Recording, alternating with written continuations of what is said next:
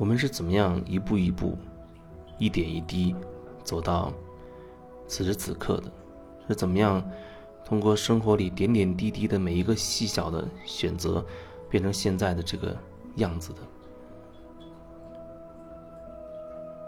你在选择，你在做出任何一个细小的，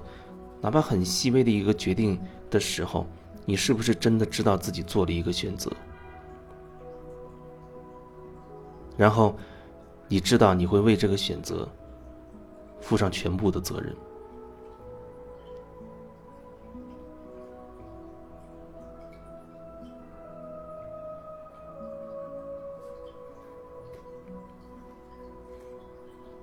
以前我记得有人说哦，他很难跟别人相处，搞不好几乎所有的关系，父母的关系搞不好，啊，同事的关系也搞不好，甚至。甚至可以说连朋友都没有，然后他当然会给自己找很多的原因，分析出很多的原因。让我觉得是这个部门不好啊，自己所在的这个单位有问题，好，那就换个工作，换一个部门。可是渐渐发现，哎，这问这个部门有这个部门的问题，换一个新的部门又有新的问题又出现了，然后又会觉得是不是要？住到集体宿舍里，多跟啊这些呃职工们、这些员工们去多交流啊，可以拉近一些关系。结果发现哦，好像还是不可以，总是会觉得不知道说什么，或者有各种各样、各种各样、各种各样的一个一个情况，然后又觉得哎，这好像也不对，那可能面对的人太多，也许需要。一对一的这样交流，结果发现一对一的交流也也成了问题，他就会觉得那是不是要找一个，就是涉及不到同事的这样的一个所谓外人成为朋友，要一起租过房子啊等等。结果这样去做了，发现还会有新的问题产生。他又觉得哦，那是因为自己是不是不够安定啊？要赶紧买一个房子，有自己的地方，这样自己就能够每天可以。静下心来，怎么样？怎么样？那么房子也有了，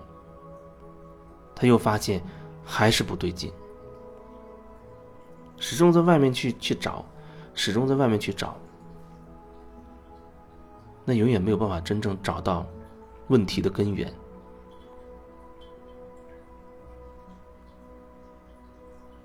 就像一个人的人际关系一样，或许可能最初就是你跟你父母的关系。出了问题，因为父母相当于一个权威，很少有子女跟父母是非常非常融洽的。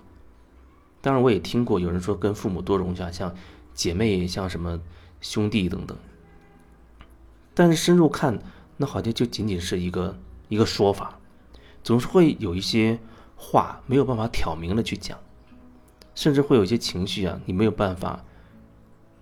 当着当事人的面去表达出来，要藏着。以前我遇到一个，他说他特别的恨他父母，小时候对他怎么这样怎么样怎么样。讲着讲着，他忽然又觉得，他说，但是呢，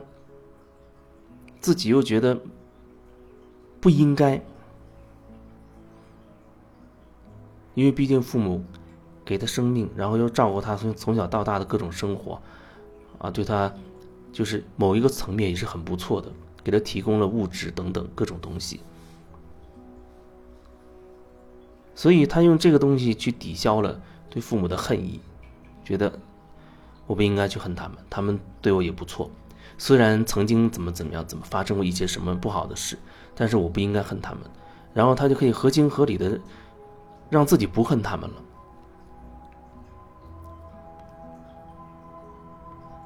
让自己不恨他们，他觉得自己不恨他们了，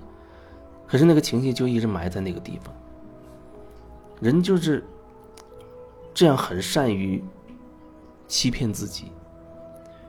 用一些说法说服自己。所以人真的很喜欢那些理论，美好的说法，美好的理论。听到一个好的说法，哎，就觉得这东西可以指导自己的生活了。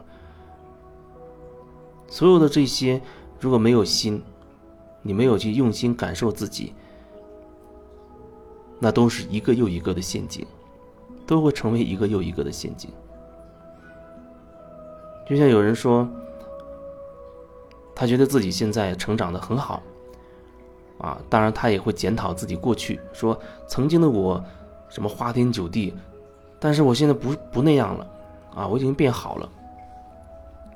那现在的他看起来确实不花天酒地，但是他否决了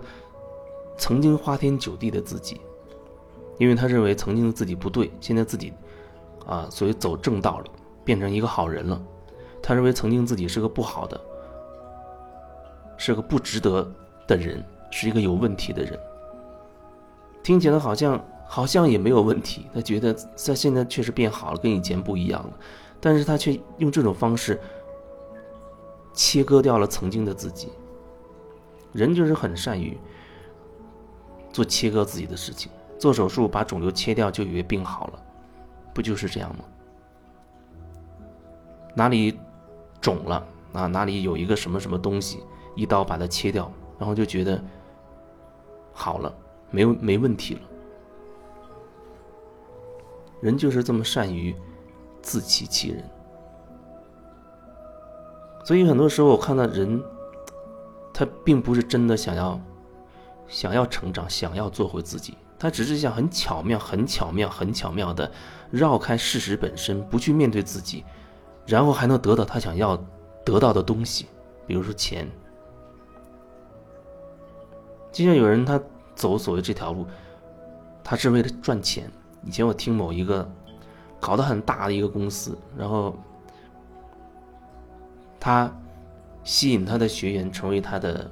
就像分销商似的，以那样的模式，金字塔的那种模式，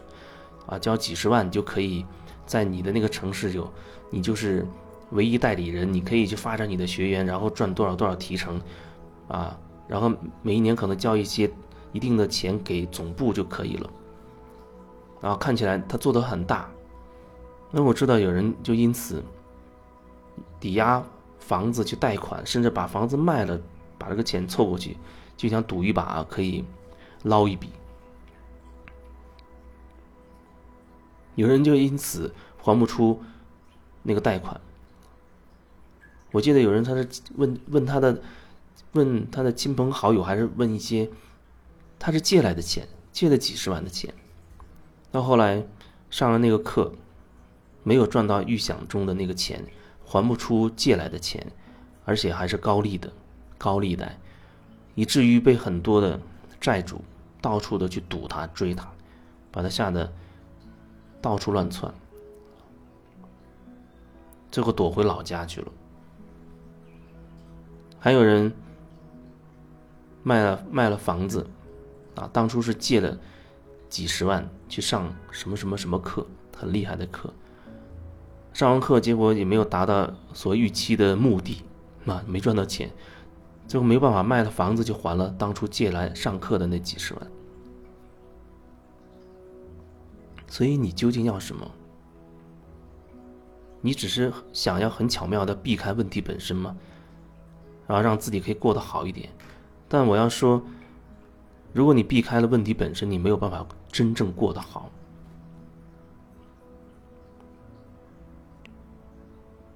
凡是逃避的，早晚会再回来的。就算你找一个很厉害的人啊，给你，哪怕给你做法或者怎么样，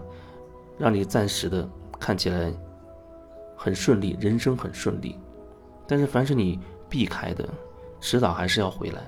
你不知道后面究竟发生了什么，但是你走过的每一步，做过的每一件，都会留下一个印记。那印记是你，就像刻在灵魂深处一样。但是有的人他就是一直都抱着这样的一种侥幸的心理，希望能找到一个好的方法，好的所谓老师也好，法门也好，哎，可以让他以最简单的方式，以最低的成本、最简的最简单的方法，可以直接。跳过这个问题啊，他会觉得这个问题解决了，可以跳过它，然后让自己走上康庄大道。